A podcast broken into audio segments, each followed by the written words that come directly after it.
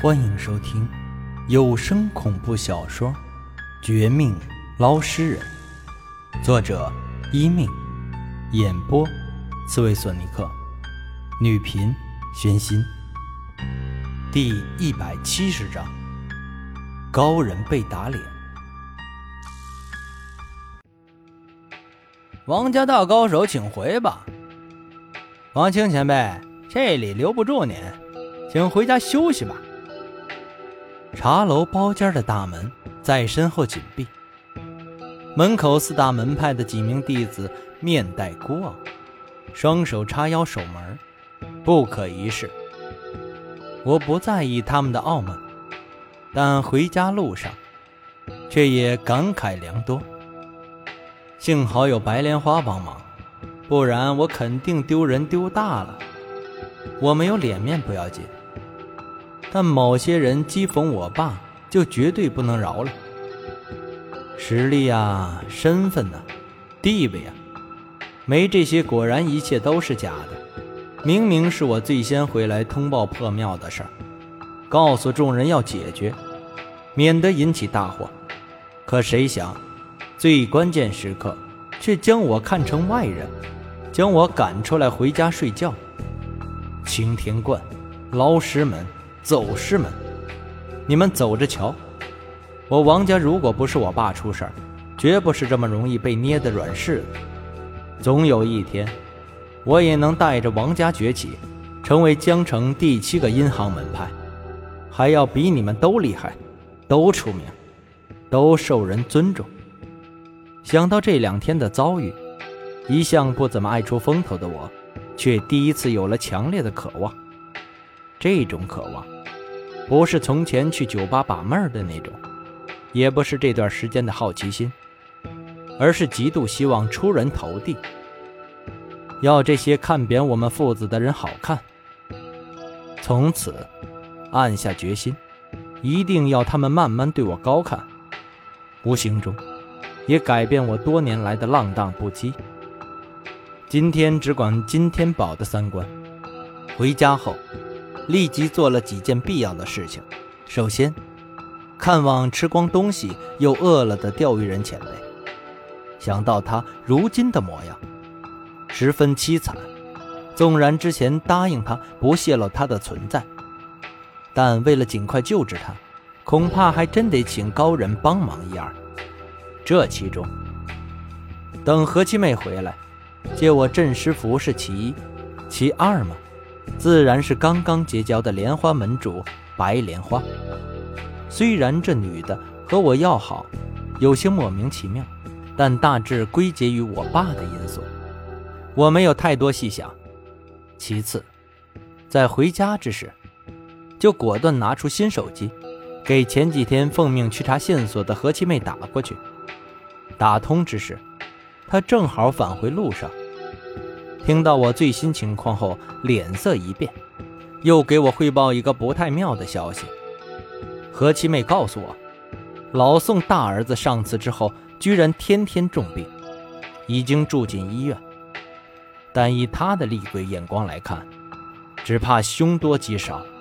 也就是说，上次我和廖明雪监视邪九郎附身的老宋的时候，这孙子似乎早就对老宋大儿子动过手脚。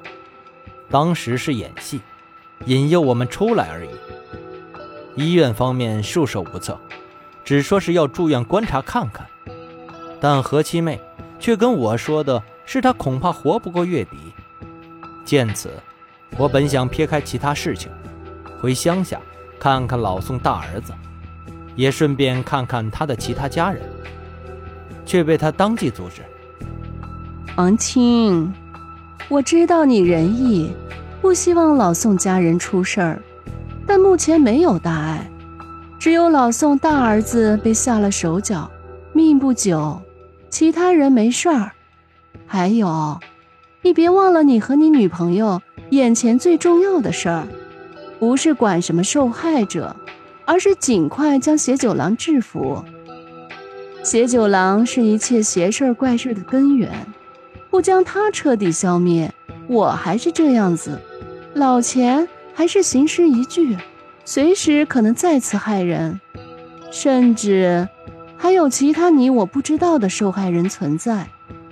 我是最清楚他手段，这一年来替他做了不少违心事儿，真不想再做。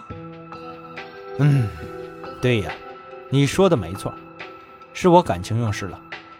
既然这样，你先回来，这边有六大门派中的四个门主出手。估计很快就能解决破庙的事儿，到时候我们走小路，看看能不能提前拿下谢九郎，从他嘴里问出解除那些手段的法子。还有，我决定提前借你的镇尸符，有钓鱼人前辈帮忙，我们胜算才会多一点。聊到最后，我不得不和何七妹提起镇尸符的事儿，怕她不答应，怀疑我可能过河拆桥。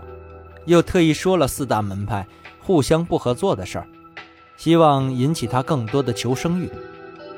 我想，还没说完，这何七妹直接答应了我，还以最快速度回到我家。刚进门，二话不说，就将他身上的镇尸符交给我，又配合我做法，和上次邪九郎提醒的安魂曲《金刚经》类似，在后院。耗费近四个小时，慢慢驱除钓鱼人前辈身上中的阴魄三灾，接着又以同样的法子将我体内中的阴魄三灾给搞定了。我彻底没事了，而钓鱼人前辈却因为太虚弱，醒来几秒钟就再次陷入昏睡。昏睡之前，听我一句话说了现状，他让我好好保重。不要大意，便再没力气说话。前辈，你放心，我不会乱来。何况这次四大门主出手，肯定是手到擒来。好好休息，等我回来给你做好吃的。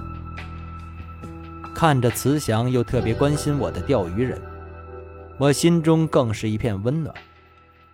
我们休息十分钟不到。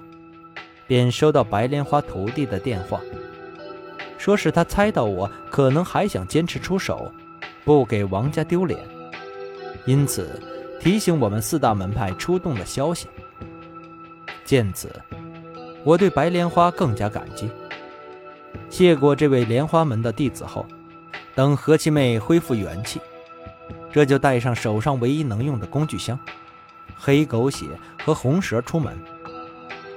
但在出发之前，想到斩仙刀和钓鱼人铃铛都没有在手，空空如也上破庙，还得躲开四大门主的脚步，只怕是痴人说梦话。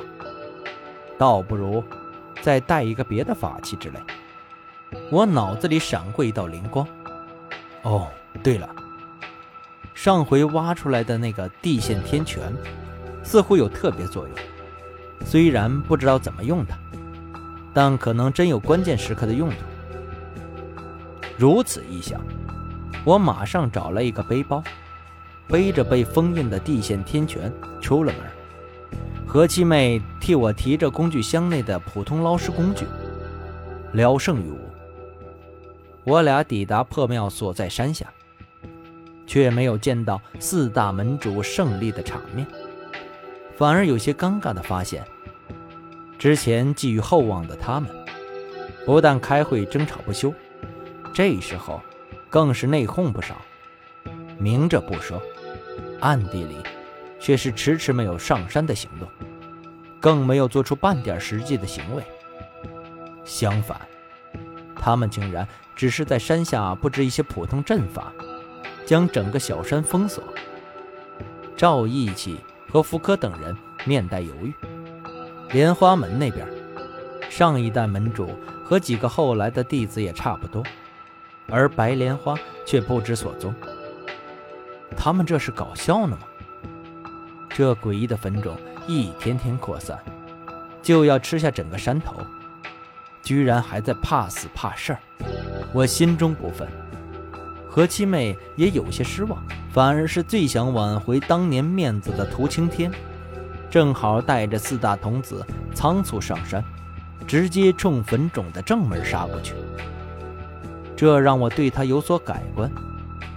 但不到一分钟，就听到山顶一阵巨响，黑光和金光冲天，五人四声惨叫和一声怒喝。随后，身为江城银行绝世高手的涂青天，竟被打脸，口吐一口鲜血的从半山腰跌落。